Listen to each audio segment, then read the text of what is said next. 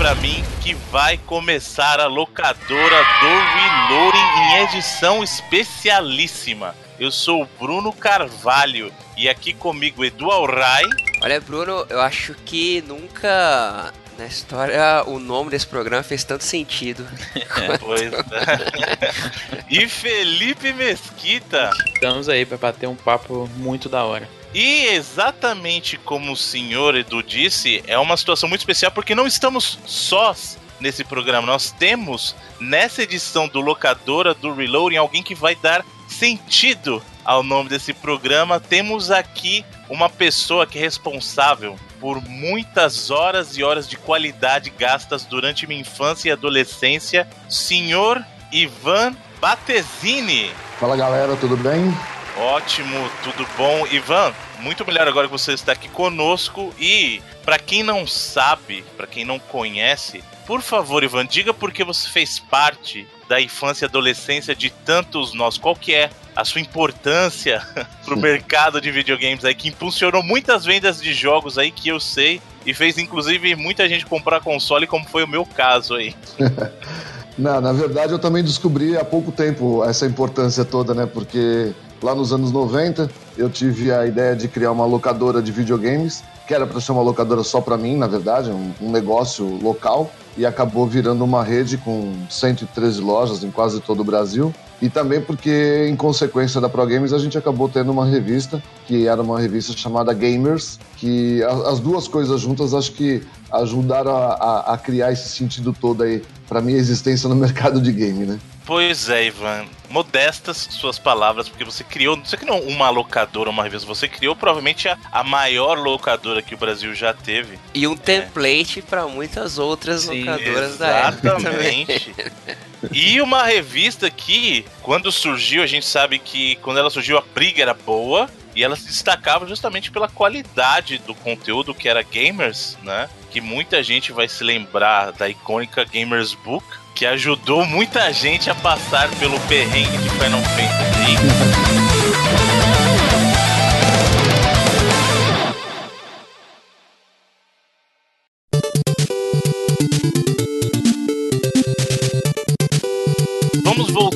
Desde o começo, que a ideia é justamente a gente poder bater um papo sobre essa questão das locadoras e das revistas de videogames no Brasil, que eu acho que o momento em que foi mais presente, a gente até tem algumas publicações anteriores bem isoladas, porque videogame até então, antes dos anos 90, era uma coisa muito pontual num comentário de revista, sabe? Eu lembro de, de na época do Atari, ler revistas de computador que faziam menção a um jogo de Atari, você tinha algumas revistas como a Veja, por exemplo, a Folha tinha lá a revista da Folha no domingo que fazia um comentário de videogame, mas a gente passou a ter publicações específicas mesmo de videogame foi nos anos 90. Até a questão da própria Ação Games que surgiu como é um subconjunto de uma outra revista que era Semana em Ação, e aí tinha Semana em Ação games, né? Então ela surgiu a partir de uma outra. Você tinha é, talvez as duas concorrentes mais fortes nesse período inicial, que eram a Super Game e a Game Power. E a videogame, né? No início Exato, era a, a videogame, videogame e a ação games, acho que eram as mais. Como é que você viu, Ivan, essa safra inicial, até mesmo anterior à chegada da Gamers? O que te motivou também a entrar nesse meio, né? É, então, como você comentou, né? Anterior a essas revistas todas famosas, Ação Games, Videogame, né, Game Power, o tema videogame ele era abordado em outras revistas, né, que não eram especificamente revistas de videogame. Então, eu ainda vi um pouco mais de trás. Na verdade, assim, como jogador de videogame mesmo, o meu grande momento foi com o MSX. E o MSX, ele era um computador numa época em que o Brasil tinha uma lei de, de informa, a Secretaria Especial de Informática, existia uma lei que ainda era o final da, da, da ditadura tal, e que existia uma lei que era para proteger o mercado nacional, teoricamente, né? Então não deixava trazer produto importado. E o MSX ele se tornou uma ferramenta para pequenas empresas terem um computador e o grande potencial dele explorado aqui no Brasil foi os jogos. E acho que as primeiras publicações assim específicas para jogo, eu acho que vieram dessa época do MSX e não só como uma pauta, como você falou, no, dentro de uma revista Veja. Tinha lá depois dessa época, acho que videogame começou mesmo naquela semana em ação, né? Que tinha uma pauta lá que era videogame dentro de outros temas, né? Então, o boom de revista de videogame mesmo acho que começou nos anos 90, no começo dos anos 90. Acho que com a revista Videogame, né? E em seguida Ação Games. E depois foram surgindo as outras. E nessas que eu comecei a ver os primeiros anúncios da própria Pro Games. Né? É, então. É, quando a gente começou, na verdade a gente tinha a loja e nós. a gente tem que pontuar aqui que o mundo era completamente diferente, né? Ninguém ficava famoso da noite pro dia, nenhuma rede explodia da noite pro dia, não tinha mídia social, não tinha esse fenômeno todo. Então a gente precisava aparecer de alguma forma. E a forma de aparecer era fazendo publicidade nas revistas, né? E aí, revistas especializadas, no caso da gente. E a gente, no começo, não tinha a Pro Games, a revista. Então nós anunciávamos na Ação Games, na Videogame. Acho que chegamos até algum anúncio na Game Power. Antes dela se tornar Super Game Power, se eu não me engano. Mas enfim, nós tínhamos que usar as outras revistas como forma de publicidade da rede de lojas. Antes de nós virarmos uma revista, né? Certo. E, Ivan, como é que esse conceito, né? Falando um pouquinho do caso da Pro Games, esse conceito de locadora é uma coisa até meio. Ele existiu em outros países, mas é uma coisa que o Brasil abraçou muito forte aquela coisa da locadora que você tanto pode frequentar para alugar os jogos, quanto aquele conceito de você pagar para jogar por hora, né? Eu até brinquei aqui no começo falando do, do, meu caso especificamente, mas a Pro Games me vendeu um 3DO. Porque a primeira vez que eu tive a exposição ao 3DO foi dentro da Pro Games de Osasco, ali no centro de Osasco. Uhum. E eu fiquei maravilhado, porque até então a, os consoles pra gente, o que era mais comum era justamente o, o Nintendinho, Master System, Mega Drive, Super NES. Quando eu vi o 3DO rodando aqueles jogos ali, eu fiquei maravilhado. Eu até lembro que eu vi o FIFA do 3DO e eu achava uma coisa de outro mundo. Você jogar com cyborgs, lá tinha até o truque dos cyborgs do 3DO. E eu realmente fui atrás de um 3DO por causa da Pro Games. Então, é, é uma coisa que o Brasil, nesse período, teve muito, né? Como é, como é que foi planejar uma locadora pro mercado brasileiro desse período, né? Pô, você tá falando, eu lembrei de uma brincadeira, né? Que dizem que o homem ele não, ele não cresce, né? Só muda o valor dos brinquedos ah, dele, sim, né? Clássico, é verdade.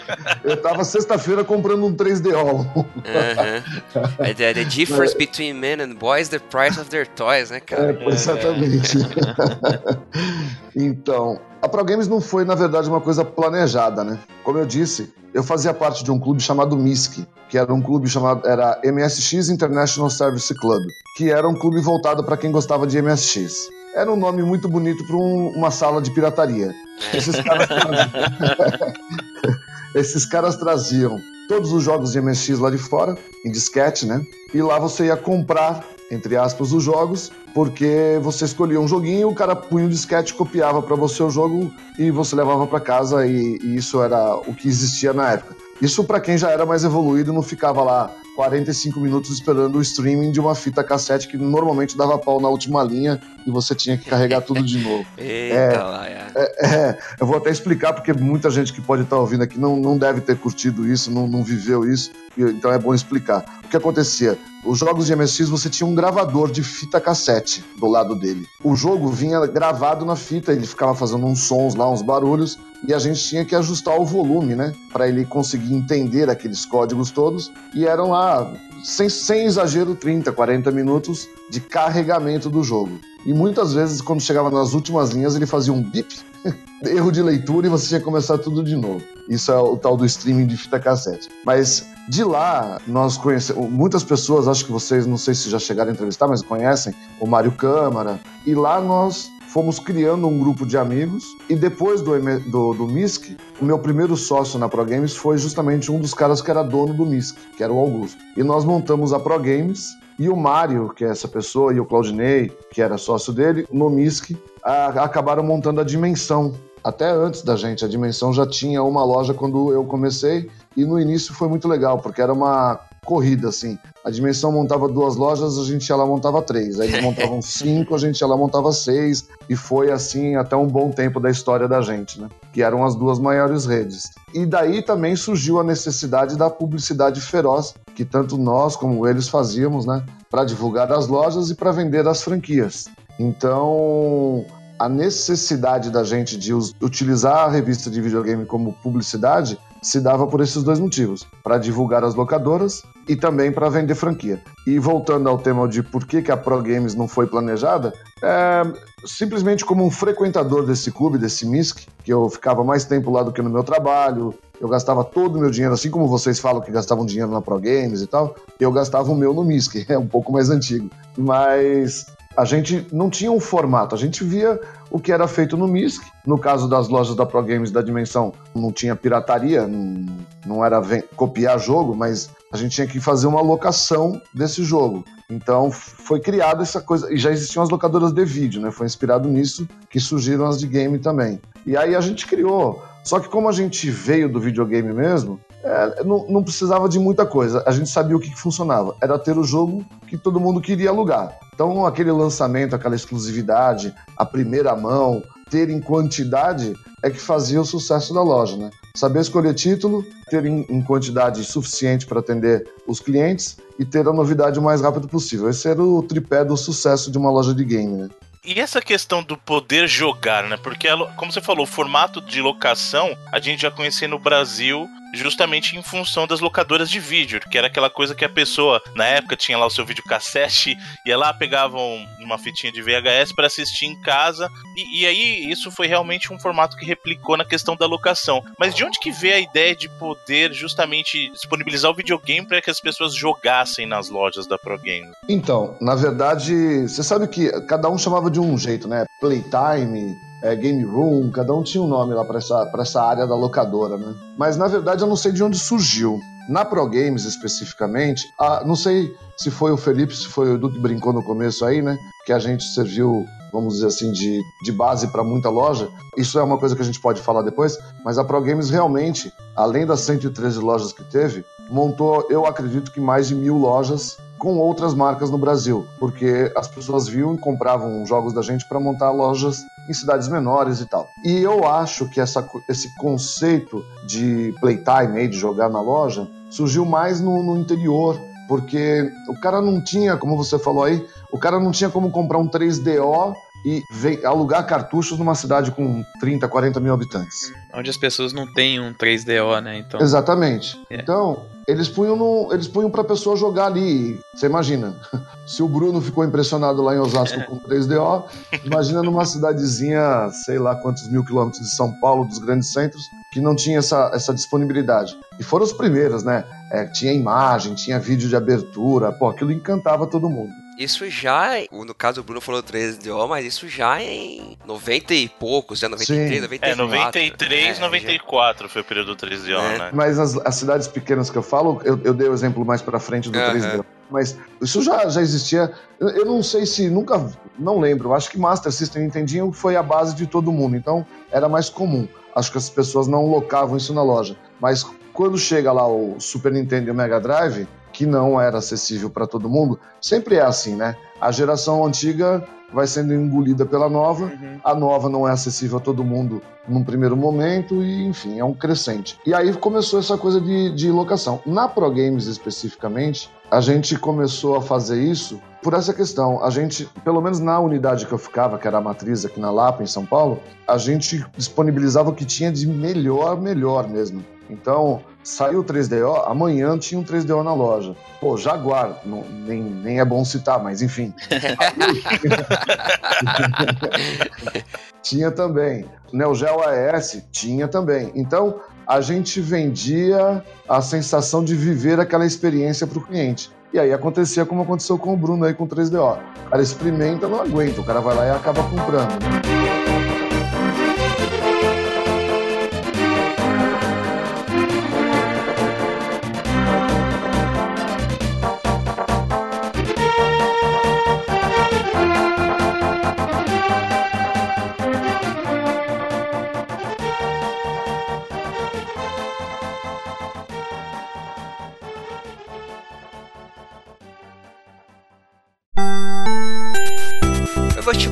Coisa pra ti. No início, assim, das locadoras, a gente tinha aqui. Né, muita gente começou com videogame com o próprio Atari, né? Da Polyvox, se eu não me engano. Sim. Inclusive, acho que eu mesmo tive um. Mas uhum. quando começou a parada do videogame mesmo, teve muita força da Tectoy, né? Sim. Que trazia, que trazia os jogos da SEGA pra cá. E o, o, samba do crioulo doido que era com a Nintendo com os milhares de clones e tal, né? E um dos diferenciais da questão da Pro Games que depois eu vi ser passado para outras locadoras era a questão que você comentou agora aí de trazer realmente a novidade pra cá, o jogo importado, o jogo recém-lançado e tal. Como é que era esses contatos? Como é que vocês conseguiam esses jogos? Porque tinha Tectoy, mas pô, o grosso, o lance maneiro mesmo é quando trazia o jogo de recente fora, né? pra galera jogar. Né? Lembrando até, só, só pra complementar, que a galera de hoje em dia tá acostumada com o eBay, que entrega no Brasil, a Amazon entrega no é. Brasil. E antigamente não tinha internet para você fazer esse pedido e nem era tão fácil acesso a produtos importados assim, né, Ivan? Então, é, realmente, como é que era esse desafio de trazer esse conteúdo? Se, se eu falar a palavra fax, 30% do teu público aí já não vai saber o que é.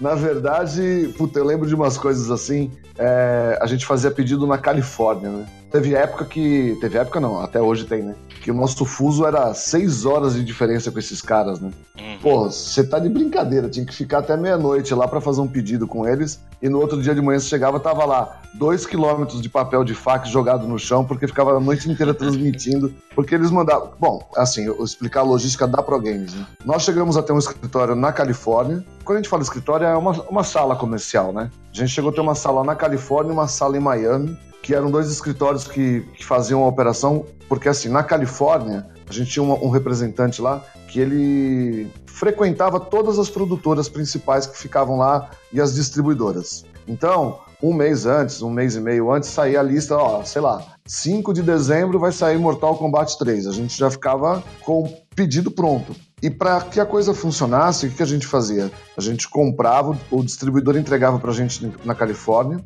e a gente fazia um frete expresso para Miami e em 24 horas embarcava para o Brasil, de Miami, Brasil. E a gente aqui tinha um, um, um processo junto com a aduana muito rápido para liberação de mercadoria. Então, chegamos a ter casos que um jogo saiu nos Estados Unidos, dia de lançamento dele lá, e cinco dias depois a gente tinha ele nas lojas da Pro Games aqui. Hoje acho que é até possível fazer isso bem facilmente. Na época, isso era uma coisa, uma engenharia de ponta, assim, era quase mandar um foguete para a Lua, entendeu? porque não, não tinha internet, não tinha computador, não tinha a agilidade toda que a gente tem hoje. Então era um processo bem complicado mesmo e não tinha em todos os órgãos, inclusive na, no CASEX, na, nas aduanas aqui no Brasil. Por mais que a gente fizesse rápido, os caras vinham lá com folhinha de papel conferir caixa por caixa, nota fiscal. Era uma coisa muito complexa. E a gente tinha que lutar contra o tempo. Por quê? Porque todas as lojas que compravam da Pro Games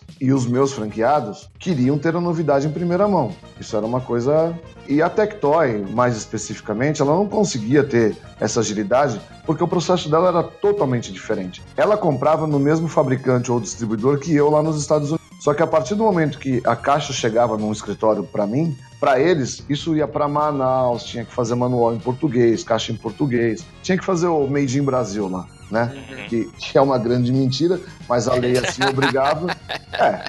Né? Por, é que esse por, período que você está mencionando agora é justamente esse período pós é, lei de reserva do mercado que você sim, mencionou, né? Então... Sim, sim, sim. Então, coitados, eles tinham que pôr lá a caixinha Made in Brasil, tinha que pôr a etiquetinha Made in Brasil, produzido na Amazônia, fazer manual em português. Então, por mais que eles trouxessem rápido, cara, assim, um esforço gigante, três meses. Mas, em média, seis meses de defasagem. Acho que vocês entendem de videogame, né? Seis meses depois, ninguém mais quer jogar. É. Tudo bem que naquela época, ainda como não, não existia, assim, um, uma proliferação muito grande de lançamentos, você chegava com seis meses que muita gente não tinha jogado o jogo ainda. Mas, assim, perdia o impacto, perdia a força. E era uma briga constante. Então, era uma época que a Pro Games e as outras locadoras passaram por uma crise, porque a Tectoy fazia um terror no mercado, e como nós éramos os maiores, né, toda hora tinha ação contra a gente, acusando a gente de pirataria, dizendo que os jogos que a gente tinha não eram Tectoy, então eram piratas, porque o jogo Sega não era original.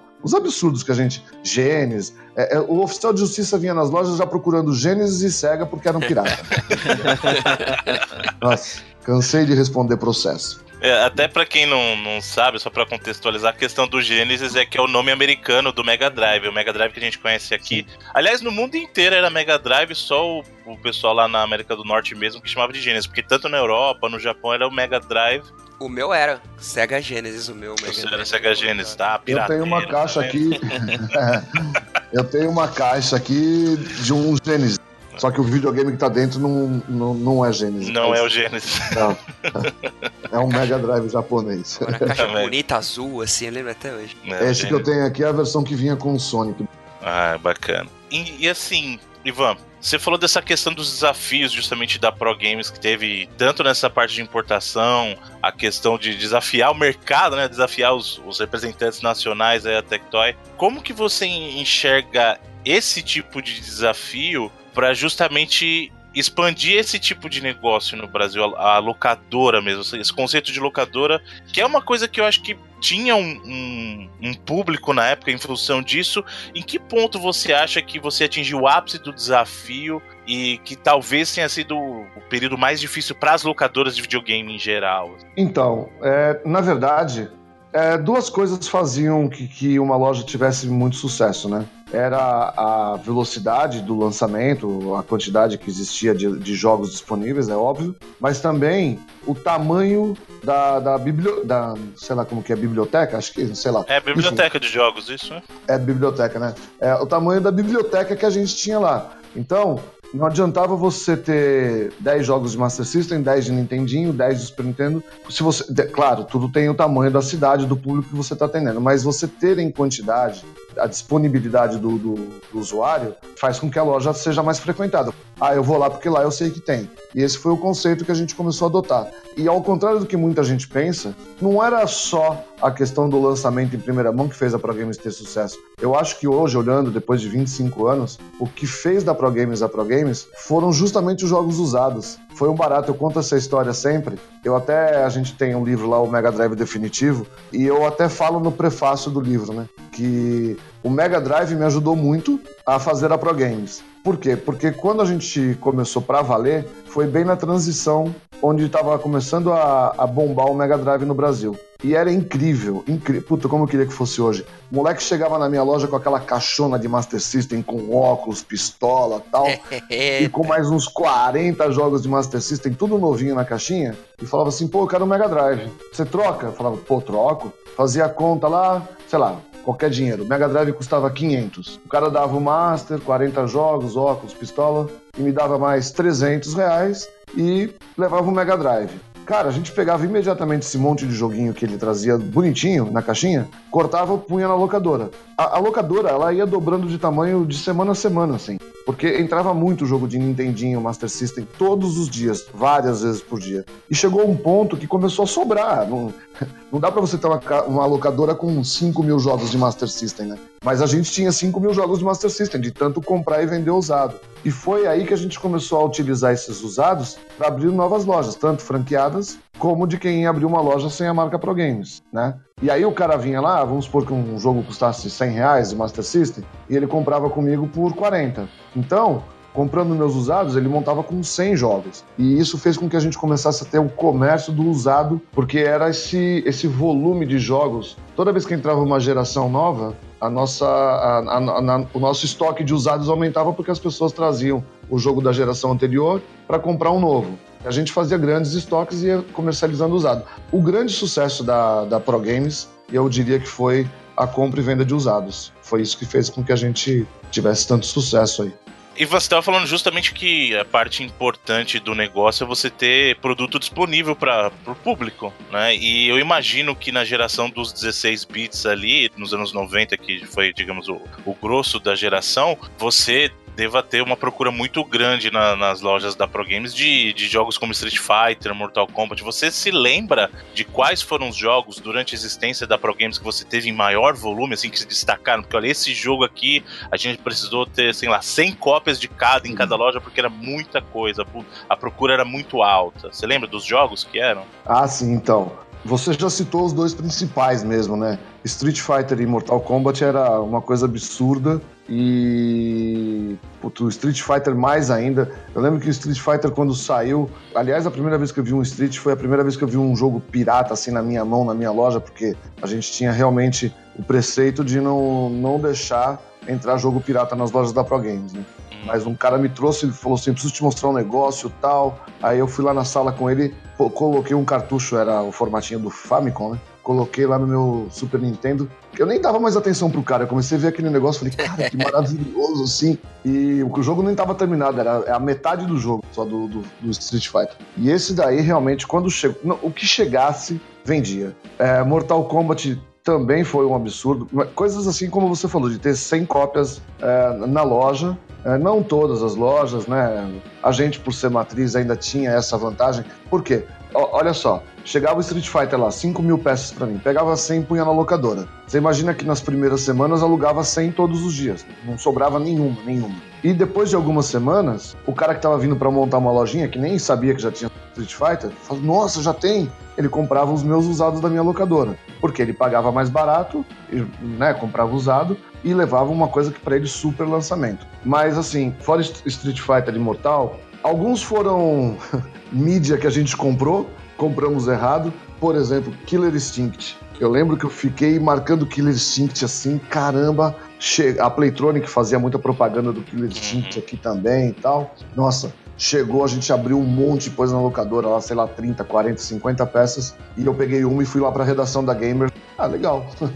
Falei, bacaninha, mas assim, não é um Street Fighter, não é um Mortal Kombat. E é, são jogos que tinham um pico muito rápido, assim. Bombava, três semanas depois já tava sobrando tudo na loja. Mas esse foi um dos jogos que a gente comprou muito. A gente, você citou agora há pouco aí a Gamers Book número 1, né, Final Fantasy. Pô, era uma dificuldade. Aquela Gamers Book foi feito com Final Fantasy japonês, demorou muito. Eu nunca consegui ter, assim, grande quantidade de cópias dela. Mas o que a gente colocava na loja era uma alocação absurda. A Battletoads, putz, esse foi outro, deu pano pra manga, mano. Eu tinha uma pessoa que estava nos Estados Unidos no dia do lançamento, embarcando para o Brasil. Ela comprou o jogo, pôs na bolsa para vir para o Brasil. E na época a gente tinha uma jornalista do, do Jornal da Tarde. Todas as terças-feiras o Jornal da Tarde tinha uma coluna de games. Acho que era de terça e quinta. E aí a jornalista sempre ligava para pegar dicas. E aí eu comentei, falei, pô, a gente tá com um jogo, novidade, Battletoads e tal. E aí saiu no jornal puta, meu, minha loja bombou de moleque lá querendo alugar Battletoads e a pessoa não tinha chegado ainda com o jogo. A notícia saiu. antes da hora. É, a notícia saiu antes. Aí, meu, os caras escreviam, ligavam pro jornal, escreviam carta, tá? É, mandavam, sei lá, bombavam lá o, o jornal Mentira, Pro Games não tem nada, fui lá, não tem. Aí a jornalista na quarta-feira me liga. Pô, Ivan, tô recebendo um monte de clientes, de reclamações aqui, de, de, leitores aqui, dizendo que são clientes da Pro Games e que não tem o jogo aí, nada tal. Aí o jogo já tinha chegado. Aí eu, não, lógico que tem, pode mandar um fotógrafo aqui, vem aqui e tal. Aí matéria, na, aí sai matéria, na terça que tem, na quarta que não tem, Aí na quinta, foto tem. da loja tem sim. Só que só tem uma cópia em primeira mão. Pô, coisas assim. É, F0 foi um jogo que alugou muito. Putz, é, é, são tantos os jogos, né, que a gente. Pô, Donkey Kong. Um, pô, muitos jogos, muitos jogos que foram assim. Mas eu acho que, para falar de top mesmo, Street Fighter e Mortal Kombat, todas as versões. É, é legal que você vai falando, vai bater daquele flashback na cabeça, é. assim, né, Bruno? Eu tenho certeza. vai, voltando às imagens aí também, né, Dan? Não, até para mim, né? Eu tô falando para vocês e, e, lembrando da minha loja os expositores, onde ficava cada um dos sistemas e tal, e tentando lembrar o que que tinha, né? E o que que era o, os, os mais procurados, assim, né? Era uma coisa que não vem na cabeça fácil. Eu tô aqui falando e tentando lembrar a loja, assim, até o, a disposição da loja.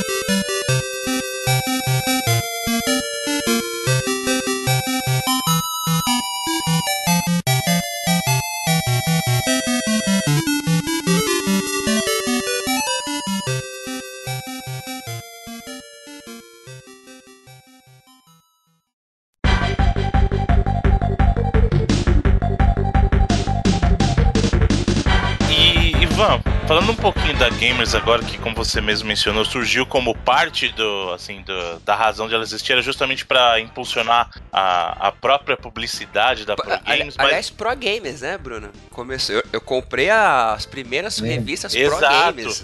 A, re, a revista chamava Pro Games é. no início e depois teve a transição, que é uma das, das capas mais icônicas da Gamers, que voltou com, com a numeração, com a propriamente dita Gamers, né? E aí tem aquela capa icônica que é do do Donkey Kong, não é isso, Ivan? Ah, a, capa da transição. Essa é a, é a número um da nova fase. Isso. Então, é, até o objetivo poderia ser, digamos, parcialmente esse de ajudar na divulgação da Pro Games, mas acabou se tornando um monstro assim em proporções muito maiores de relevância para o mercado, né? Você imaginava esse cenário, lembrando que quando a Gamers chegou, a gente já tinha outras revistas que tinham mais tempo de banca, né? E, e o desafio era grande para Gamers, mas você imaginava que a Gamers chegaria a ter essa relevância toda nesse meio já consolidado até? Não, na verdade, Bom, na verdade a, a, revista de videogames surgiu com um viés totalmente diferente do que acabou sendo, né? Como eu disse no começo, a gente tinha uma necessidade muito grande de fazer publicidade e gastava muito dinheiro. A Pro Games quebrou no primeiro ano e só não quebrou definitivamente porque a gente conseguiu uma reviravolta, mas é, é, a gente se endividou demais com publicidade. E até por questão de concorrência mesmo, de engolir a dimensão, de mostrar que, era, que éramos maiores, e outros que estavam surgindo já desistiam porque não conseguiam investir tanto em publicidade e aparecer e tudo. Então, o que que acontece? Uma editora que ia, ainda ia ser montada, ia surgir, que era a editora Scala, mandou uma pessoa nos procurar dizendo que queria montar uma, uma revista de videogame. Perguntou se a gente teria condições de fazer isso. É, vamos voltar lá. Lembrando que não tinha computador, não tinha mão de obra especializada, ao contrário do que um monte de gente fica pregando aí, ah, precisa ser jornalista gamer. Eu queria ver ser jornalista gamer quando não existia jornalismo gamer. Então, a editora nos procurou, perguntou se a gente teria condições de produzir. Aí eu fui, falei, bom, beleza, a gente tem conhecimento, como é que a gente passa isso para o papel? Na época era tudo diferente, era pestap, né, era datilografado, era um negócio completamente diferente do que se conhece hoje. E a editora pegou e falou: não, eu vou apostar em vocês, eu vou dar estrutura. Nossa, comprou um computador pra gente, foi uma coisa maravilhosa. E começou a nos, nos dar orientações com gente que entendia de diagramação e, e revisão e todas essas coisas. E aí a gente fez só uma condição, que o nome da revista fosse Pro Games, porque imediatamente quando eu tivesse um veículo chamado Pro Games, eu não precisava mais anunciar nas revistas concorrentes, eu teria a minha revista, né? E aí foi legal porque além de ter a marca da gente, a editora pagava pra gente fazer a revista. E depois passou a ser mais legal ainda porque passamos a ser uma revista onde os concorrentes que queriam aparecer também tinham que anunciar com a gente. Então, aí formou, ficou perfeito.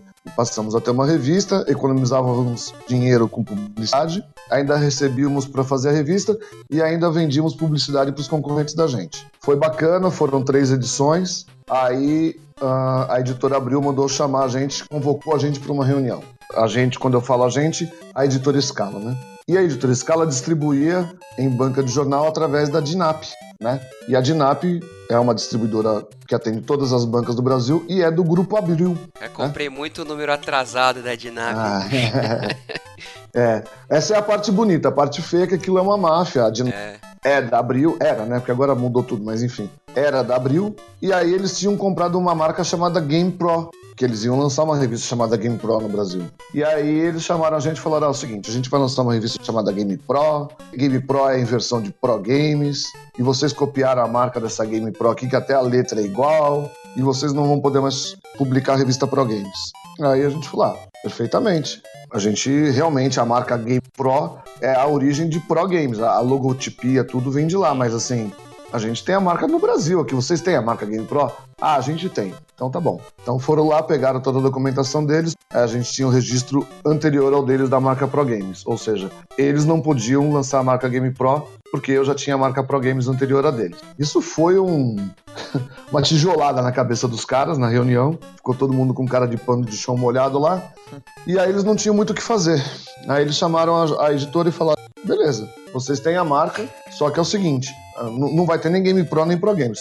Ou vocês mudam o nome da revista, ou a gente não distribui mais. Aí foi um puta de um reboliço com a editora, isso afetava demais as coisas da editora, porque ela tinha outros produtos sendo distribuídos pela Dinap, então a gente não poderia ir para a distribuidora concorrente, que era a Ferroquinalha, porque a regra era ou você distribui por um ou por outro. E aí a gente pegou e em uma semana assim teve que mudar o nome. E na época não existia o termo, o termo gamers, né? É, gamer. No, no, o cara que jogava videogame não era gamer. E aí eu lembro que a gente tava numa sala lá, todo mundo, puta, vamos ter que mudar o nome. E aí para todo lado que você ia, já tinha alguma coisa. Players, puta, que eu achava legal. E meio que veio daí o gamers, porque era, eu ia falar players, mas já tinha a revista Players. E aí eu falei gamers tal, e puta, ficou gamers. E aí a gente mudou para gamers e fez acho que também mais três edições num formato mais ou menos lá que o, o, grande problema da Gamers é que a gente não tinha uma grande editora por trás como a Azul atrás da São Games, a Abril por trás da Super Game, da Game Power, a, a sigla por, ta, por trás da videogame. Não, o cara tava montando uma editora pequenininha, um, sabe? Não tinha estrutura, qualidade, nada. Então a gente perdeu, sempre perdeu para todo mundo na questão de layout, de qualidade de papel, essas coisas. A gente tinha conteúdo pra caramba, a gente sabia do que estava falando, mas infelizmente não tinha os recursos que o Abril tinha, não tinha jeito, né? E foi assim que surgiu. Daí, quando a editora entendeu e resolveu apostar um pouquinho mais, é, também a editora já tinha crescido Aí ele resolveu apostar. E aí ele fez essa edição, que acho que o Bruno comentou aí, ou não sei se foi o Bruno, é, da, da Gamers com Donkey Kong, que veio como nova fase, daí a gente colocou papel couché na capa, com verniz, e aí a gente começou a ter um pouquinho mais de qualidade e brigar um pouquinho mais com as outras revistas, né? Cara, eu me lembro do formato da Pro Games, que depois partiu para Gamers também, que tinha o lance dos personagens, que eu achava super divertido. Tinha o Capitão Ninja, né, cara? Genial. E outros personagens também que respondiam as Os personagens eram todos fictícios, assim, ou, ou tinha bom, alguém que representava a persona própria, assim, né? Não, tinha. Por exemplo, bom, o Capitão Ninja é uma arte do Marcelo Cassaro, que é genial. Eu me divirto com aquele boneco até hoje, porque eu acho maravilhoso quando um cara com dois risquinhos faz um olho te transmitir a mensagem. É, mas os personagens que a gente tinha na revista, no editorial, é, por trás de cada um deles tinha mesmo alguém. Olha né? aí, que bacana. É, e eu, eu era o, general lá, o Vou Ferrar. é o cara que respondia as cartas da galera daquele é, jeito amistoso, né? amistoso, bonzinho. É porque Vou Ferrar, é porque eu chegava na redação e falava, se vocês não terminarem esse negócio até amanhã eu vou ferrar todo mundo, tá? E ficou o Vou Ferrar, veio daí. Olha né? aí. Porque é, é, fazer revista de videogame é complicado. É, achar o limite onde o cara tá trabalhando até onde o cara tá jogando para se divertir, a gente virava várias e várias e várias jogando lá, ninguém tava trabalhando, tava todo mundo se divertindo, né? Então virava e mexia, atrasava todos os prazos da gente. Aí eu vinha com esse papo de vou ferrar. E aí tinha mesmo cada um tinha o seu personagem lá. Mas isso também não foi criação da Gamers, né? Só aí as outras revistas, principalmente a Super Game Power, já tinha lá os seus personagens e tal, né? E foi, inclusive o ano passado na BGS, onde eu conheci vocês, foi muito legal. A gente teve a oportunidade de levar o, o Matthew Shirts lá, que era o chefe da Game Power, né? Acho que o personagem mais icônico assim de videogame, acho que era o, era o chefe, né? A Marjorie, né? Que era a menina dos sonhos de todo mundo que nem existia de verdade. É, então, é, é por, isso, é por isso mesmo a minha, a minha dúvida, né? Porque a Gamers, a Pro Games, ela tinha muito mais personagens do que a Game Power, né? Que eram os quatro lá, que depois do tempo a gente foi descobrir que acho que era só o, era só o Baby, né, cara? Que era, que era uma pessoa mesmo e, e o Akira, né? Que dá o lá Akira, da... é. é. Os outros eram todos criados, assim, né? E bacana saber que, pô, principalmente o Wolf Ferrar, cara, adorava saber que eram realmente... Super delicado. Pô, achava mó barato. é, então. A, a, só que a gente depois não, não, não, continuou, né? Assim, a gente não deu muito foco nesse, nessa questão dos personagens. Com o tempo a gente foi não utilizando. Porque com o tempo todo mundo foi criando formas, né? De dar nota para os jogos, de responder cartas. Cada um tinha um, um, uma forma. Mas não, não existe também milhões de, de opções. E acaba se repetindo a fórmula de um para o outro e tal. Então a coisa do personagem com o tempo ela foi se extinguindo, né? É, o que você falou, Ivan, é uma coisa até interessante, que não tem muito para onde você fugir na hora de, de fazer um, um review e dar uma nota, mas uhum. eu acho que a identidade de cada revista, mais do que os personagens em si, você percebia assim no formato, sabe? É como. Eu até lembro que a própria Gamers começava a fazer reviews de uma maneira e durante um período ela tentou modificar, porque você tem que buscar alguma coisa que, que identifique muito com o teu público. Eu acho que muito disso, é, essas mudanças vêm em função disso, né? Você tem que achar um formato que seja seja seu de comunicação com o teu público e num, num meio que já tem outras, outras referências. Eu acho que muitas revistas também, como você falou, o próprio caso da, da Pro Games, a locadora, ter vindo de, da Game Pro, que era uma revista americana, uhum. então você já tinha base de algumas coisas lá fora que algumas revistas trouxeram aqui pro, pro Brasil. E eu acho que a Gamers, nesse sentido, conseguia se diferenciar bem, seja por qualidade de conteúdo, como você falou, que foi inclusive.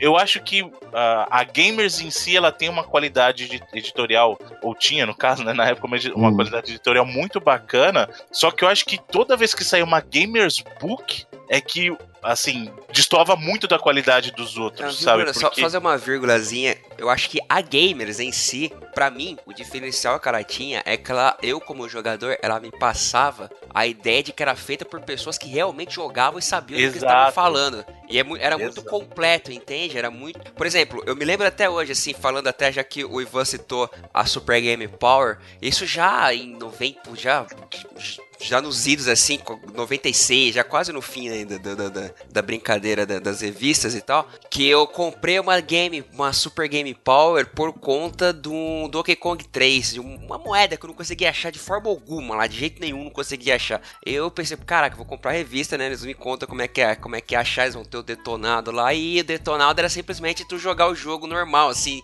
qualquer um faz, faria de forma, sabe, natural, tranquilamente, sem revelar nada. E o diferencial da Gamers é que, cara, vocês faziam minuciosamente, de chavava os jogos, às vezes em várias edições. Eu me lembro que antes da própria Gamers Book do Final Fantasy VII, vocês começaram a fazer o detonado do jogo japonês na própria Gamers, né? Sim. Em, em várias edições, assim, e aquilo era absurdo, porque não tinha outra revista que fazia aqui no Brasil isso da mesma forma, né? As revistas, elas, pô, muito traziam muitas matérias idênticas às revistas gringas, a própria Game Pro e tal, e um ou outro comentário de jogo, mas da forma como a Gamers fazia, para mim, esse era o diferencial. É, então, na verdade, o diferencial é, é, é legal ver que a gente passou isso. Hoje, as pessoas conseguem enxergar o que era feito lá atrás. Em primeiro lugar, eu quero dizer que né, no, no, mundo de hoje, cheio de mimimi, eu ainda não me adaptei muito bem. É, eu sou de uma geração que a gente se ajudava, as revistas eram concorrentes, mas todo mundo se conhecia,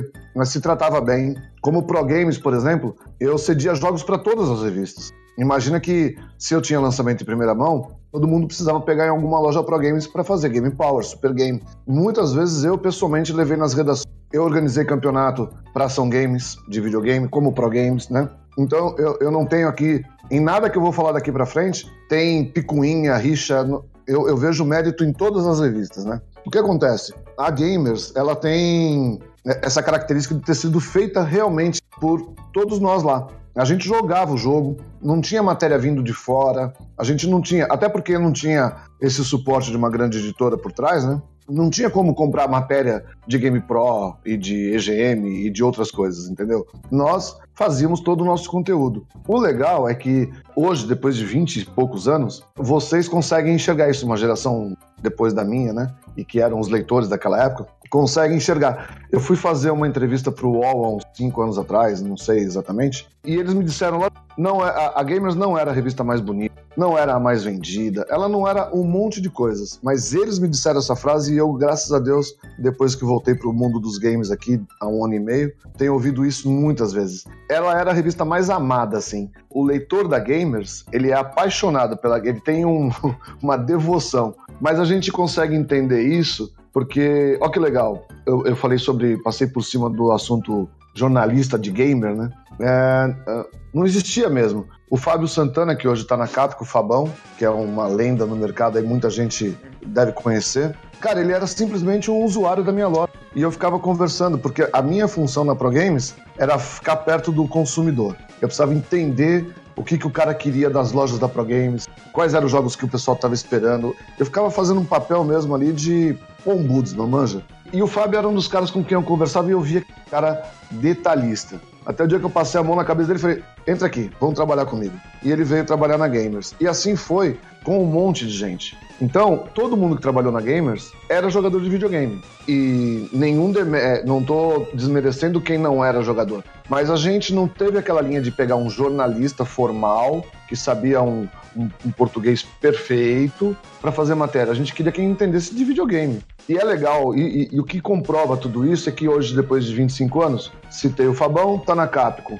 O Homero Letonai, acho que tá na Europa, mas é da área também. O Eric Araki, é, o Gilson Mar do Livramento, enfim, toda essa galera continua no mercado, continua trabalhando com videogame ou na área editorial, e a Gamers foi caminho de vida para um monte de gente, entendeu? Então você percebe que se os caras continuam fazendo a mesma coisa depois de 20 anos aí, é porque deve ter qualidade, são, os caras estariam fazendo outras coisas na vida.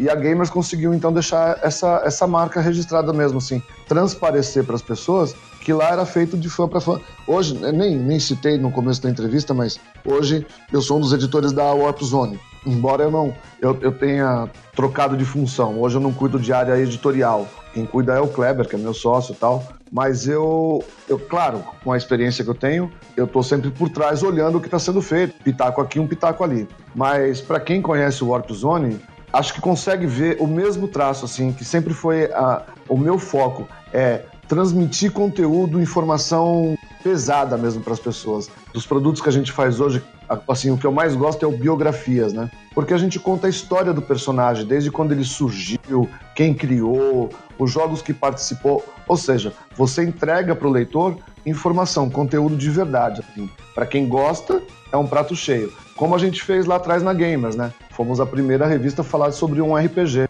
E foi, e foi também a primeira revista a fazer um detonado, três ou quatro edições, que a gente fez com Shadowrun, que era um RPG, que a gente conhecia RPG, muito menos o Shadowrun, e a gente foi ensinando passo a passo em várias edições até o cara conseguir terminar. E foi a, é, essa foi a base para um dia uma Gamers Book surgir, entendeu? Que é o produto de, de tudo que eu já fiz, é o produto que eu mais amo, assim, que é um detonado completo para videogame, entendeu? Esse era o perfil da gente. O cara pegar e ter conteúdo de cabo a rabo, assim. O cara fala, puta, consegui quantos detonados de Resident Evil, Parasite Eve, que a gente fez em duas ou três edições também. Então, essa coisa de mastigar e entregar realmente pro leitor a fundo a informação, né?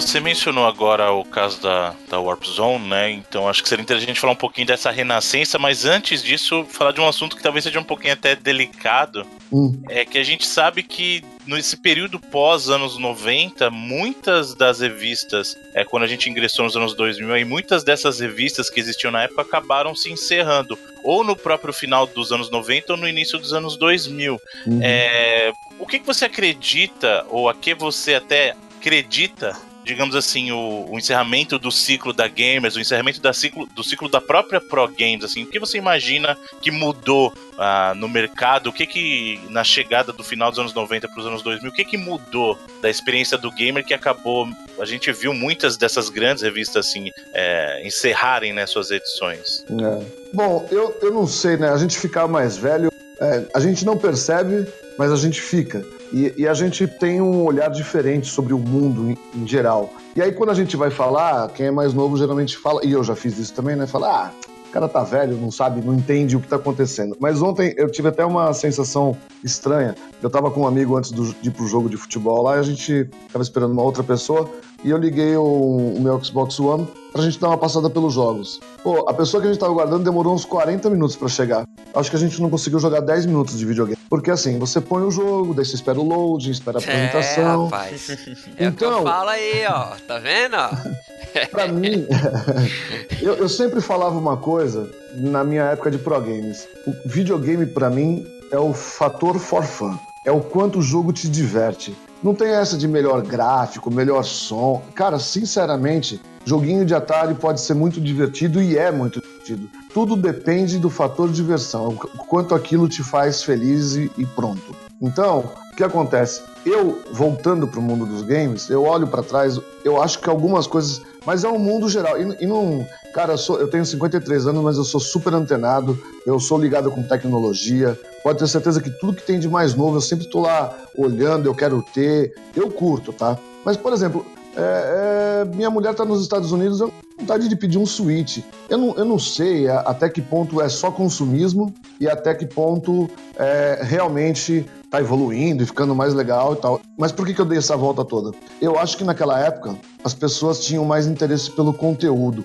Eu acho que o mundo em geral hoje está muito mais descartável, manja assim? Ah, você vê uma série aqui, acabou, você descarta ali. Pô, eu era da época de Arquivo X. Cara, a gente não saía de casa sexta-feira à noite para assistir Arquivo X. Era só naquele horário, só naquele. Bons tempos aí. Entendeu? Hoje você quer assistir Game of Thrones? Beleza, você assiste lá, não deu, você assiste depois. A moda não é mais Game of Thrones, muda, vai para outro. E o game tá muito assim também, né? E eu acho que quase todo mundo tenta me convencer que o formato impresso acabou, porque hoje é tudo digital. Sinceramente, eu não consigo acreditar nisso, por vários motivos. Primeiro, porque eu conheço hoje o Kleber, por exemplo, e vários outros colecionadores. E eu vejo todos os dias gente vir aqui na Warp Zone e pegar meus livrinhos e ficar folheando e cheirando. Falo assim, cara, que vocês ficam cheirando livro? Ah, eu adoro esse cheiro de tinta. Eu, eu não sei se eu cheirei muito a vida inteira, mas eu, eu nem ligo pra essa porra. E os caras ficam, nossa, olha o cheiro de tinta tal. Primeiro tem a questão do, das sensações, entendeu? De pegar na mão, de ter o toque físico, de sentir o cheiro, enfim. Então, eu, eu primeiro isso. Segundo, é, eu leio pra caramba o dia inteiro, portais, matérias e tudo mais, mas eu não leio livro, revista em digital. Não, não consigo, não sei. Eu não me concentro. Ler uma matéria curta, tô lá no wall, sei lá, clico numa matéria e leio, perfeito. Mas eu não conseguiria ficar uma hora, como pudesse ler um livro físico, lendo uma matéria no, no digital. Então eu acho que o, o que mudou mesmo foi a humanidade, não foi o videogame. Eu acho que as pessoas não se aprofundam tanto, entendeu? Eu, eu, eu acredito que aquela geração era mais de pegar um negócio e ficar lá lendo horas, entendendo. Tanto que eu estou fazendo um projeto que a gente ainda não pode divulgar aqui, mas a gente tem um projeto de tentar fazer com que os jogos físicos voltem a ter manual, ter encarte, ter as coisas dentro. Porque, pô, é uma sacanagem você pagar um jogo físico, a mesma coisa que você paga um digital, uhum. e só ter uma mídia, um plásticozinho e uma folhinha de papel quando você tinha antigamente jogos que, meu, você tinha parrudo, tinha a história do jogo. E eu acredito nisso. É, vamos falar aí, sei lá, Sonic Forces vai sair nos próximos dias. Vocês acreditam que uma criança de 10 anos que vai pegar o Sonic Force vai ser o primeiro Sonic que ele vai jogar na vida? Ele vai ente entender o jogo, sim. Mas quem é o Sonic? Ele não vai entender a importância do Sonic, né? Exatamente. Eu acho que a gente tinha como meta, assim, missão, entregar isso. O cara recebe o jogo e vem um manualzinho lá, contando a história do Sonic, quem criou ele, os jogos que ele já teve no passado, se esse jogo que ele está jogando agora tem link com alguma outra é, versão do jogo. Eu, particularmente, sabe onde aconteceu muito isso? Para não falar que é só hoje em dia? No PlayStation 1. Quando a pirataria arrebentou no PlayStation 1, cara, qual era o prazer de comprar um jogo e ficar lá se matando, terminar ele? Nenhum, porque você ia lá na pirataria lá e comprava 50, punha, jogava 10 minutos, punha outro. Então ficou uma coisa muito descartável, assim. E, e eu, eu, não sei, pode ser uma visão meio velha minha, mas eu não, não acho que o. Tanto que a Warp Zone é sucesso editorial, vende pra caramba, a, a gente recebe muita troca, assim, com os leitores. Pô, a gente teve na BGS agora, nosso stand o ano passado tinha bombado, esse ano eu, eu não sei, mas eu, eu, eu vejo pela Warp Zone hoje, né, que o projeto impresso, ele ainda é, sim, muito aceito. Eu acho que ele é pouco oferecido. Acho que a gente não tem muitas. As, as empresas deixaram de acreditar no formato impresso. Mas eu vejo pela Warp Zone, a gente hoje é sucesso de venda, sucesso editorial, a comunidade da gente arrebentou. Em menos de um ano a gente tinha 150 mil seguidores, o que também não quer dizer grande coisa, porque é, muita gente dá um curtido e nunca mais volta, mas assim, a gente, para nós é sucesso porque a gente tem um contato muito grande. Vocês tiveram a oportunidade de passar o ano passado lá no stand da gente, viram lá, pô, tinha gente pra caramba, e Sim. esse ano de novo. E o legal, sabe o que, que virou o, o stand da Warp Zone? Ponto de encontro. É igualzinho quando você chamava os seus amigos para jogar na sua casa é, dividindo o joystick fisicamente ali. A galera vai pro stand da gente, se não tá comprando o livro, tá lá contando história, compartilhando seus momentos de vivência e tal, que é a coisa que não existe mais hoje. Eu vejo os meus sobrinhos assim, é tudo isolado. Você chega na casa do meu primo, por exemplo, os, os filhos dele, cada um com um tablet na mão, ou cada um jogando uma coisa diferente do outro em televisão diferentes. Não tem mais aquela comum unidade, né? Que é a tal da comunidade. O stand da Warp Zone me mostra, assim, na BGS, que a gente tem um, um mundo ainda muito grande para explorar, que são as pessoas que go gostam do contato físico, com as coisas, com as pessoas, que gostam de compartilhar um joystick lado a lado, que nem era quando a gente era criança. E a gente vê, assim, ó, eu recebo e-mails ou, ou, contatos pessoais, ou às vezes por telefone, garotada falando, pô, eu jogo, eu tenho 12 anos, eu descobri um Master System na casa do meu pai no Guarda. Ninguém me obrigou a jogar, não. Eu coloquei lá, curti, puta, eu prefiro mais que os jogos de hoje em dia. Nessa BGS agora teve um menino que apareceu lá contando a história dele emocionado, assim, puta, eu ganhei um PlayStation 1 do meu tio que ele tinha na casa dele, ele me deu, cara, eu gosto de jogo antigo, daí ele começou a contar as coisas que ele faz, os eventos que ele faz com videogame antigo na casa dele, com os amigos e tal. Então eu acredito muito, sim, no sucesso ainda do projeto impresso, porque Pô, a gente, não fazendo propaganda aqui, mas a gente lançou lá o projeto do, do Mega Drive definitivo. O Catarse arrebentou. O, pô, o pessoal do Catarse veio nos procurar, veio pessoalmente para falar: o que, que vocês fizeram, cara? Vocês bateram a meta em três dias, vocês foram um projeto que, dentro da faixa de valores, né, teve o maior eh, percentual de acréscimo. Nós levamos mais clientes para o Catarse do que o Catarse para nós mesmos na, na nas vendas. E aí agora a gente lançou o King of Fighters Essencial. A gente bateu a, a, a, bateu a meta do Mega Drive definitivo. Então, isso significa que tem público sim para comprar coisa impressa. Não é mais igual na época da Pro Games da Game, né, que a gente fazia tiragem de 50 mil, depois reimprimia mais 50, mais 30, chegamos a ter 170 mil de tiragem de uma revista. Que me dera se fosse assim hoje. Mas eu, eu vejo que existe sim mercado para projeto impresso. Eu, eu acho que só mudou um pouco a forma das pessoas né, mais jovens de lidarem com o conteúdo, de lidarem com a informação. Parece que por ter disponível tudo na internet hoje, cara assim, ah, por que, que eu vou ler a história do Mario? Se qualquer dia quiser saber qualquer coisa do Mario, eu vou lá no Google, procuro e acabou, né? Então acho que ficou um pouco mais descartável. Mas eu acredito que exista, sim, esse potencial de mercado.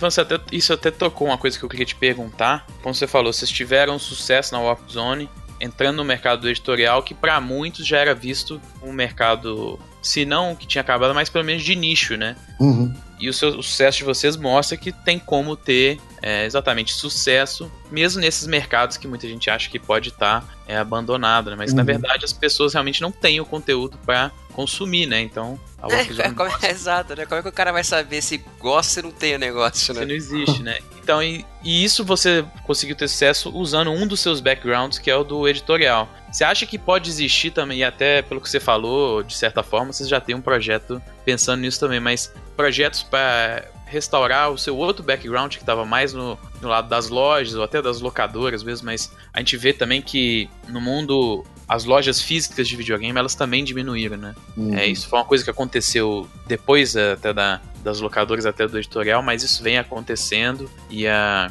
como você falou, o mercado digital cresceu muito uhum. e o uhum. físico às vezes a pessoa acaba largando. Você acha que também pode ter um mercado que não está sendo explorado, que pode voltar também desse, desse seu outro background, background mais das lojas, das vendas ou até das locadoras, assim mesmo? Então, Felipe, é assim, ó. Bom, passar por vários temas dessa pergunta sua. Primeiro, na BGS a gente teve um contato com uma empresa e, e em breve nós vamos anunciar, mas nós fechamos um acordo muito legal. Nós licenciamos diversas marcas gigantes para fazer livros entre elas a Capcom, tá? Uhum. Então nós vamos fazer produtos oficiais mesmos, impressos, né? E por que, que a gente fez isso? Porque a gente acredita que a gente ainda tem mercado para vender coisas. O que acontece é que muitas pessoas não entendem que, por exemplo, quando você lança um arte, não é uma revista de videogame, é um artbook. Essa semana eu vi, acho que o Fábio mesmo, o Fabão, mostrando lá que ele comprou um livro espetacular do Neo Geo. Não tem valor, mas eu consigo imaginar o valor. É um negócio que só vai ter 330 peças, se eu não me engano, no mundo. É artigo para colecionador. Então existe esse nicho. Existem diversos nichos. E nessa reunião que a gente estava fazendo com essa empresa de licenciamento aí, a pessoa estava com o nosso livro, que é, é a outra linha de livros que a gente tem, que é o Clássicos, né? Da Warp Zone. E ela falou assim: Cara, isso aqui é genial. Porque assim, eu tive que fazer um material sobre Resident Evil e eu tive que sair pesquisando em um monte de lugares e eu não tenho a certeza de que a informação que eu tô vendo na internet uhum. é correta. É um trabalho de estudo realmente. Não é porque você viu o nome de um personagem que aquele personagem tem aquele nome. Você tem que confirmar, checar, porque assim como a internet ela é uma benção na hora de pesquisar, Sim. se você não sabe o que pesquisar também, você tá ferrado. E aí ela falou: pô, os livros de vocês, eles trazem conteúdo que a gente pode confiar. A gente vê que é escrito por quem sabe fazer, escrever e tal. Que é a, é a velha fórmula da, da Gamers lá. Então são nichos. Aí você me pergunta sobre loja. O que acontece? Eu tive nos Estados Unidos em 2014 eu, eu, nunca liguei. Primeiro que eu não tinha nenhum. Eu, eu, eu, até voltar, até 2016, eu não tinha nenhuma noção de que as pessoas falavam do Ivan, da Pro Games, da Gamers. Para mim era uma coisa que eu fiz na minha vida, acabou, passou e tudo bem. Tanto que eu achei muito estranho. A primeira vez que alguém pediu para mim entrevistar, eu falei: ah, ok, mas qual o motivo? Não, pô, a história da Pro Games. Aí foi aí que eu comecei. Aliás, o Kleber já tinha me entrevistado para o Warp Zone, para o fanzine dele, né? Mas assim, não tinha noção de ir para um evento e ver as pessoas falarem, pô, vou tirar foto, isso aí para mim eu acho barato, mas não vejo nenhum motivo para tirar foto comigo ou me entrevistar e tal. Só depois que eu fui entendendo. Mas em, em 2014, quando eu fui para os Estados Unidos, foi a primeira vez, e eu estava fora do mundo dos games, foi a primeira vez que eu olhei assim e falei, putz, foi a hora que eu entrei numa GameStop, né? Porque eu falei, cara, montar num país, assim, mais sério, sério, sério nenhum. Pirataria não come solta, você não vê nego entrando armado na sua loja, você não pode fazer nada, né? É um país onde o consumo realmente é alto. Se eu tivesse montado Pro Games nos Estados Unidos, pô, aí vocês iam ter que me entrevistar mesmo. Falar, porra, o cara que montou a maior rede de lojas do mundo. Mas não, foi no Brasil. O que aconteceu com as lojas do Brasil? Já citei, pirataria e assalto. Não, é, não era mais possível você manter uma loja, como eu tinha, por exemplo, a loja da Lapa aqui, era gigante, tinha um estacionamento enorme. Enquanto eu alugava um jogo de PlayStation por 5 reais, o cara vinha na, no meu estacionamento, na uma banquinha e punha CD pirata para vender a 5 reais. Uhum. Não, não, não, tem.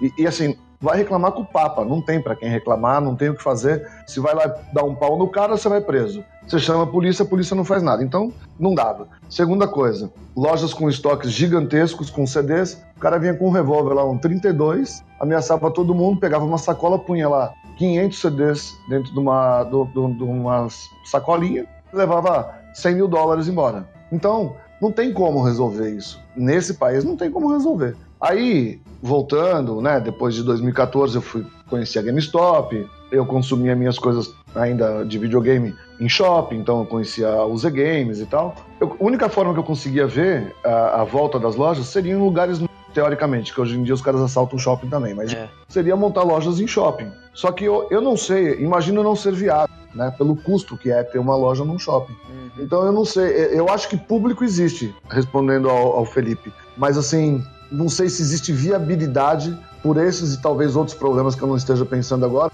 de se montar de novo um, uma locadora de videogame, né? Uhum. Eu, eu sei que existe projetos das produtoras de manterem as mídias físicas por muito tempo porque eles não gostariam que fosse só mídia digital, pra, porque existe todo um mercado por trás, né? É, de forma prática era só fazer tudo digital. Fecha todas as distribuidoras, revendas, lojas de videogame, prega um milhão de pessoas e tá tudo certo. Mas eles estão procurando caminhos para que a mídia física continue existindo e, e, uma delas é o que eu falei. Talvez criar atrativos para o cara comprar uma mídia física. Agora, que tipo de loja? Eu acho que só vai continuar sendo lojas de shopping ou os magazines. Não, não consigo imaginar a volta de locadoras e tal. Eu sei que existe, por exemplo, no Rio, eu não vou lembrar o nome, que eu sou péssimo para nome, mas no Rio tem uma pessoa que tem uma loja, é até da comunidade da gente, tudo, e ele tem uma loja igualzinha, era nos anos 90, cartuchos para locação tal, venda de jogos antigos e tudo. E para ele funciona, né? Mas eu não sei se em larga escala, como, como foi nos Já anos foi, 90. né?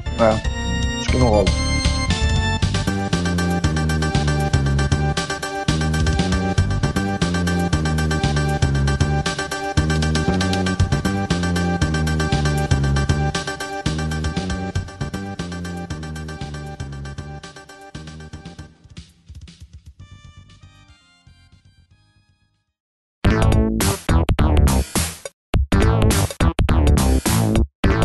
Que pra, pra concluir aqui, seria muito bacana a gente conhecer um pouquinho do, do Ivan Gamer. Então eu tenho duas, duas perguntas, assim, para você, acho que, que a gente pode concluir. É, a primeira é, o que que o, o Ivan, como gamer, joga hoje em dia, o que ele gosta de jogar, e onde que você imagina que tá o futuro do Ivan?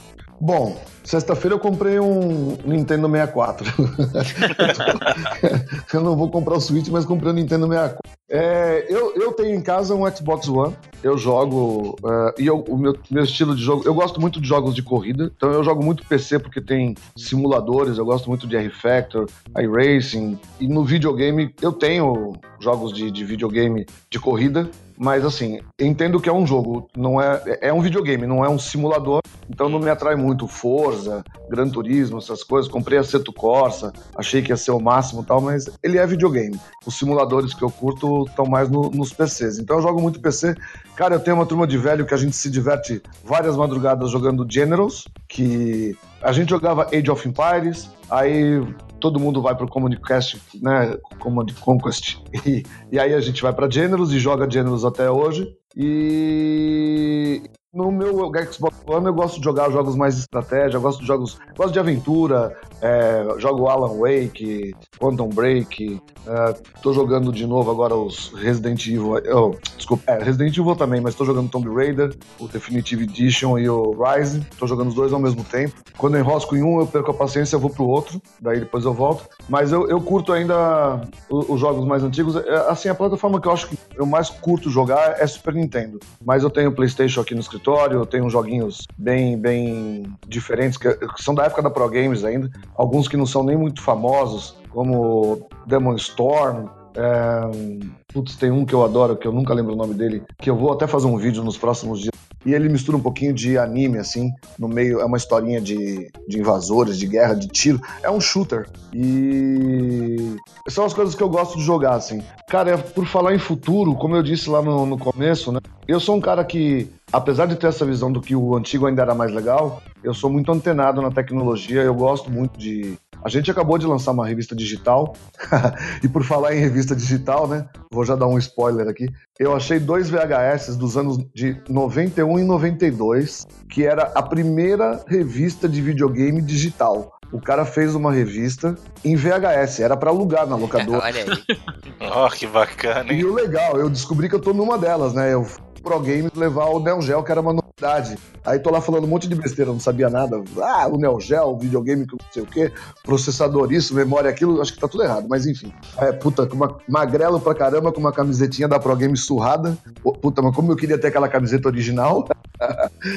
E, e, a gente converteu isso para digital. Em breve eu vou colocar também. Mas assim, falando de digital, a gente lançou uma revista em PDF agora, que foi um estrondo. Em cinco dias tinha 8 mil downloads. E então, eu, né, olhando para isso, eu acredito que existe um, um público para isso também, que curte isso. Mas nós estamos desenvolvendo já há um bom tempo um outro formato de digital, que se der certo, putz, vai ser uma revolução. Ele é digital, mas ele tem interatividade mesmo. As coisas se movimentam, roda vídeo, você rola texto. Tem, tem um monte de coisa legal, um monte de coisa. E, e, é, é o que eu acredito no novo formato digital interativo, não o digital PDF, entendeu? Uhum. E, e, eu me vejo fazendo isso, com, sei lá, até que ano, até quantos anos eu vou de vida, mas se Deus me der força e, e físico, vou até o fim fazendo isso, porque uh, trabalhar com videogame para mim não é trabalho, então é um, né, eu, eu, eu brincava nos anos 90 que eu era o cara mais feliz do mundo. Eu ganhava dinheiro fazendo o que eu gostava. O cara ia lá comprar uma franquia, eu tava no meio da locadora com o cara para jogar Win Eleven e outras coisas do tipo, de bermuda, dockside, assim. No meio da loja o cara falava, pô, mas eu vou gastar 35 mil dólares com você aqui de bermuda. Eu falava, se não quiser, monta uma fábrica, vai fazer outra coisa, pensar. Eu me vejo fazendo a mesma coisa é, daqui 20 anos, se Deus ajudar que eu chegue lá.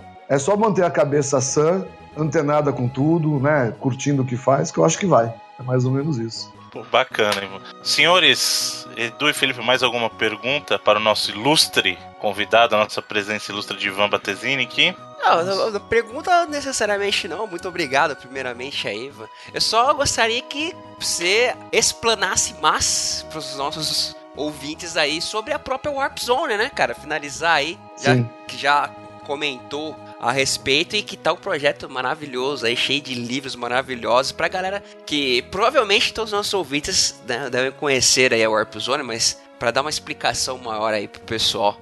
Então, eu, eu acredito que hoje a Warp Zone seja a única editora especializada de videogame do país. A gente não faz nenhum outro produto, é só videogame, né? Eu não sei nem se no mundo existe alguma outra editora que faça só videogame, mas a, a, o nosso foco aqui é videogame realmente. E, e para quem não conhece, claro, dá uma passadinha no warpzone.me e nossas redes sociais em todas aí vocês vão achar como Warp Zone. Mas nós temos assim os livros bimestrais, né, que são os 101 Games, que é uma brincadeira que a gente faz, é, é o mais divertido assim. São aqueles 101 jogos que a gente acha assim indispensáveis para aquele console. Não é que é o melhor, não é o que a gente são videogames, são jogos que você vai abrir a revista putz, esse aqui eu joguei. Nossa, eu conheço isso daqui. Ele traz você, te, te, te remete a um passado legal. A gente tem a linha dos, das biografias, né, que eu citei agora há pouco, que conta a história do personagem, quem criou, o ano de criação, a evolução do personagem, os jogos que ele participou. É o produto que eu mais me apaixono hoje.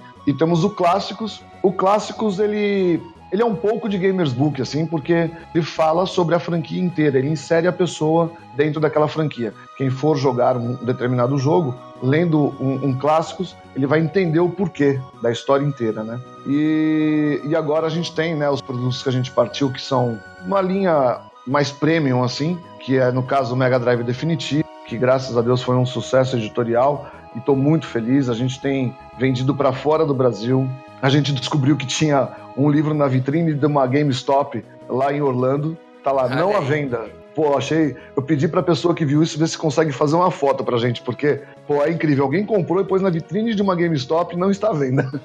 é artigo de colecionador pros caras. E a gente tem o nosso projeto digital, que é uma necessidade que o meu público vinha pedindo há muito tempo. E a gente tem muita gente da comunidade que tem vontade de escrever, de participar das coisas com a gente, contar suas histórias. Então a gente disponibilizou essa, esse formato também. Ah, vocês falaram tanto de pro games, caramba. A gente tem um clube, que é o clube da Warp Zone, né, que está no, no Apoia-se. É, é um clube que a gente criou mais para a gente ter uma renda que ajude a gente a bancar algumas despesas e ele tem as recompensas deles. E entre as recompensas tem uma revista chamada Pro Games. Ela tem um formatinho de, de anime e, e chama-se Pro Games, inclusive. É uma revistinha bimestral que a gente manda como brinde para os apoiadores da gente. Mas está muito legal. Ela, ela realmente nos remete muito à, à época da revista Pro Games. Então são esses os projetos da gente. Vem aí um, um portal novo que a gente vai lançar em breve, porque hoje a gente só tem uma loja virtual e a gente deve entrar até o final do mês que vem com um portal de verdade, de game. Aliás, vocês vão ser chamados com certeza para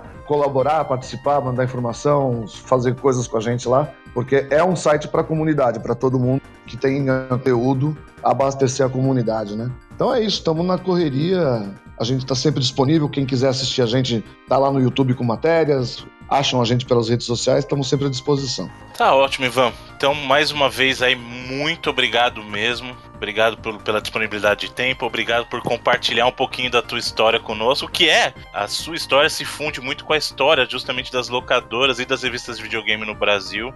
É, eu acho que isso eu agradeço em nome de todos os nossos amigos gamers aí, nossas amigas gamers que, que nos escutam.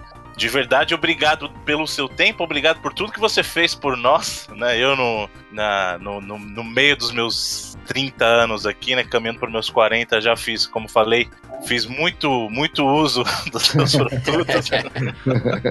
né? Cresci na base da leitura da Gamers, sim, levou da minha infância e minha adolescência. Joguei muito lá, conheci muito jogo bom através da Pro Games. Então, muito obrigado por tudo. E obrigado também aos nossos amigos gamers que nos acompanharam até esse momento. Lembrando que a locadora é apenas uma parte do todo, que é o Reloading. O Reloading tem o nosso programa semanal que fala sobre as notícias, e os programas especiais como a locadora e esse especialíssimo estão lá também no nosso site. Você digita lá reloading.com.br, você nos encontra. Temos os nossos perfis nas redes sociais. No Facebook temos facebook.com/barra reloadingbr. Uh, Ivan, as pessoas que querem encontrar você ou a Warp Zone nas redes sociais, o que, que eles podem fazer? Bom, eu, pessoa física, é só achar por Ivan Batesini aí no Face. Eu não tenho canal no YouTube, o que eu tenho que contar para todo mundo, eu faço com vocês quando me dão oportunidade, como hoje aqui, que aliás é uma honra, eu queria agradecer muito participar com vocês. A gente se conheceu ano passado, tivemos uma empatia muito legal. Acho que a gente vai fazer muita coisa junto daqui para aí e daí para cá. É, também quero vocês participando com a gente nas coisas da gente. Como Warp Zone em todas as mídias, né? É, no Face, no Twitter, no Instagram, é, YouTube. É só procurar por Warp Zone. O nosso canal é www.warpzone.me e estou sempre à disposição. Né? Só quem quiser falar qualquer assunto, não, qualquer assunto não, de game, né? Futebol é melhor não. não, tô brincando.